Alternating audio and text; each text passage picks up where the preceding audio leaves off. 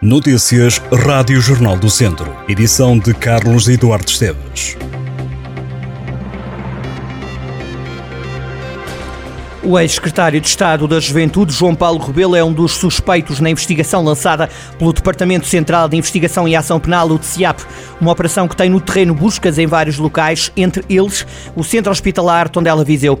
O Jornal do Centro apurou que elementos da Polícia Judiciária estiveram esta manhã, logo nas primeiras horas, na casa do também deputado do PS, embora ainda não tivesse sido constituído arguído. João Paulo Rebelo não assistiu às buscas por estar na altura fora do país. Também estão confirmados confirmadas as buscas realizadas na empresa com sede em Tondela, a LS Life Science Portugal. A LS informou que recebeu a visita de uma equipa da Polícia Judiciária nas instalações de Tondela relacionada com a testagem Covid-19 em 2020. Isto pode ler-se num comunicado da administração da empresa. Em causa está uma investigação que envolve suspeitas de favorecimento de contratação pública respeitante a análises de testes do vírus SARS-CoV-2. O caso remonta a 2020 2020, com uma denúncia pública a dar conta da contratação do laboratório ALS para realizar testes Covid na região centro, numa altura em que o governo tinha nomeado João Paulo Rebelo, antigo sócio do administrador do laboratório, como coordenador regional no combate à pandemia. Na altura, o ex-secretário de Estado explicou que apenas deu a indicação do laboratório por ter capacidade para fazer face às necessidades da região, negando qualquer interesse económico no caso. Agora, no comunicado que emitiu, o TCIAP anunciou que as diligências que estão a ser realizadas querem obter prova relacionada com factos suscetíveis de constituir crimes de participação económica em negócio e de abuso de poder por titular de cargo político, bem como de usurpação de funções. A Polícia Judiciária alerta para o facto de contactos de crianças e jovens de escolas básicas e secundárias estarem a ser adicionados a grupos do WhatsApp, onde são partilhados conteúdos pornográficos pedindo redobrada atenção aos pais. A PJ diz que os grupos são criados para sujeitar os menores a verem pornografia de adultos com imagens e vídeos. Estão a ser adicionados crianças e jovens de diversas zonas do país a esses grupos do WhatsApp. Após aderirem a estes grupos, as crianças e os jovens são incentivados a adicionar contactos. A PJ pede aos pais e encarregados de educação que estejam atentos à utilização dos telemóveis por parte dos filhos. O Académico de Viseu voltou às vitórias na Liga Revelação. Os academistas derrotaram o Vizela por 3-1.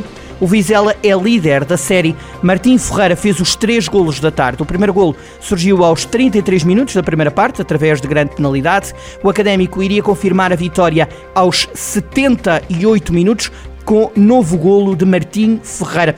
Os vizinhanços jogaram com mais um em campo a partir dos 71 minutos. O terceiro golo academista surgiu aos 88 minutos, também marcado por Martim Ferreira. O melhor que o Vizela fez foi reduzir o marcador aos 90 minutos. Esta vitória permite ao Académico chegar aos 16 pontos. Nesta altura do campeonato, os vizienses não estão na zona de apuramento de campeão. Faltam três jogos para o final. O próximo desafio do Académico é contra o Rio Ave, último classificado da série. A campanha de segurança rodoviária ao volante, o telemóvel pode esperar, já está na estrada. GNR e PSP protagonizam esta operação até 4 de dezembro. As autoridades estão a alertar para o risco do uso do telemóvel a conduzir. Explicam as autoridades que um condutor que esteja a guiar a 50 km por hora e olhar para o telemóvel durante 3 segundos tem um efeito semelhante a conduzir durante 42 metros de olhos vendados, o que equivale a uma fila de 10 carros. As forças policiais alertam que usar o telemóvel enquanto se conduz aumenta em 4 vezes a probabilidade de ter um acidente, causando um aumento no tempo de reação a situações imprevistas. A Casa do Aido, a residência onde nasceu o ex-consul Aristides de Sousa Mendes, em Carregal do Sal, vai ser transformada num centro de acolhimento e inserção profissional. A cerimónia de lançamento do projeto tem lugar este sábado, às 11h30 da manhã, com a presença da Ministra Adjunta dos Assuntos Parlamentares, Ana Catarina Mendes. O projeto do Centro de Acolhimento foi anunciado este ano. Em fevereiro, a Ministra assegurou que o Governo e a autarquia de Carregal do Sal estavam a estudar linhas de financiamento para a instalação do espaço no Conselho.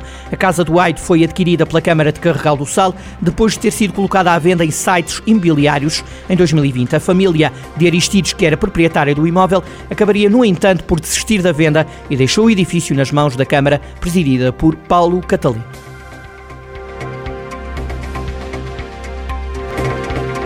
Estas e outras notícias em jornaldocentro.pt.